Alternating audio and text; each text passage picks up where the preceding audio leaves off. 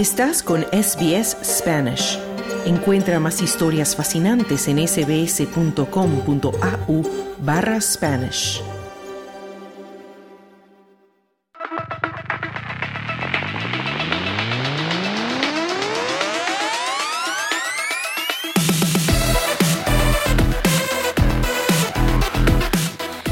Y llegamos ya a nuestro apartado de deportes que nos trae un día más Carlos Colina. Carlos, hola de nuevo. ¿Qué nos traes hoy? Creo que vamos a empezar con tenis y con una información que no va a gustar mucho para los amantes del mundo de la raqueta.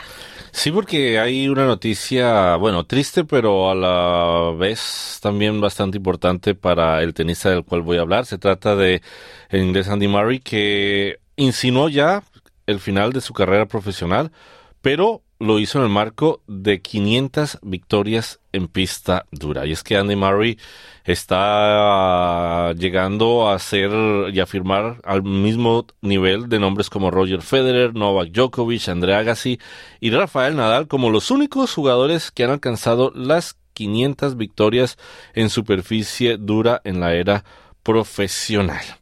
Murray se declara orgulloso de la gesta después de haber logrado tan solo su segunda victoria de este año tras caer eliminado, recordemos, en la tercera ronda del reciente abierto de Australia. Escuchemos a Murray.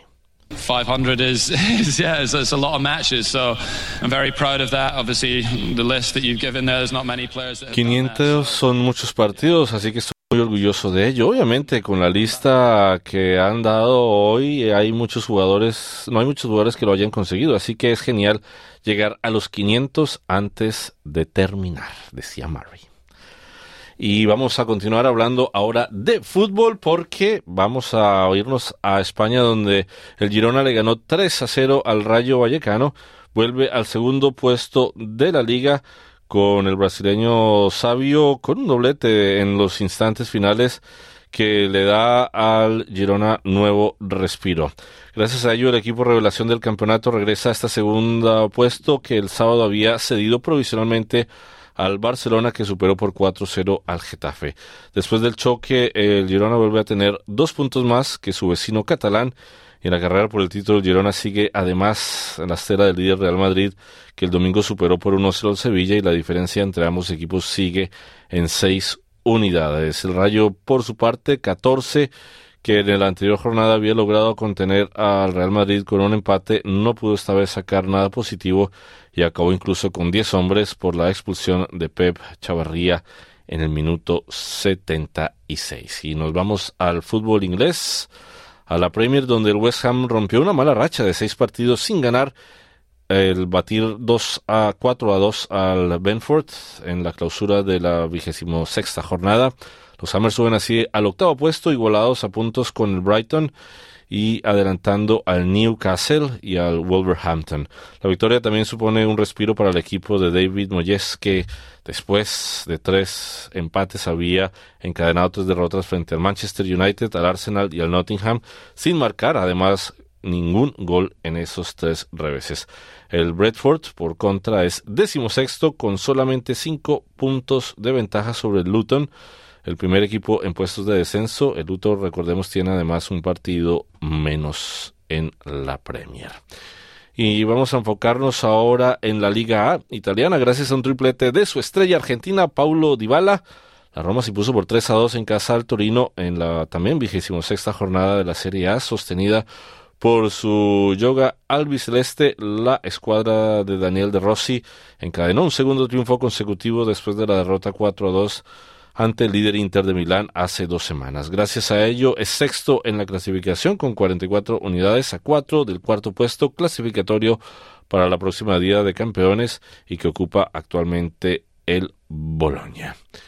Y hablemos ahora de partidos amistosos porque la selección argentina, campeona del mundo, va a jugar sendos amistosos en junio próximo, tanto frente a Ecuador como con Guatemala en Estados Unidos y esto es como preparación para la Copa América que se va a realizar en ese país entre el 20 de junio y el 14 de julio. El equipo liderado por Leonel Messi se enfrentará con Ecuador el domingo 9 de junio en el estadio Soldier Field en Chicago y cinco días después, el viernes 14, se medirá con Guatemala en el FedEx Field de Washington, D.C., con horarios aún por confirmar.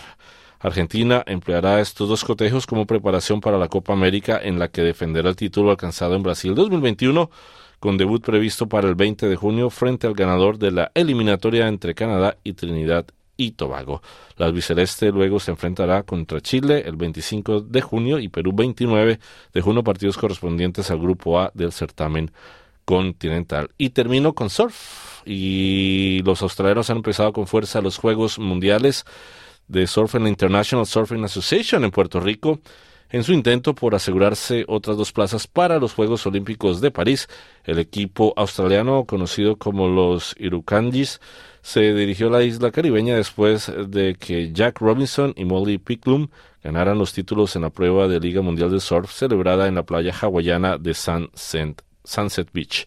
Nicaragua, Suecia, Senegal, Alemania y Taiwán son algunas de las 55 naciones que compiten con 12 plazas en juego, 5 para hombres y 7 para mujeres. Los Juegos Mundiales de Surf son la última prueba clasificatoria para los Juegos Olímpicos que se disputarán en territorio francés de Tahití a partir de julio. Está aquí la información deportiva.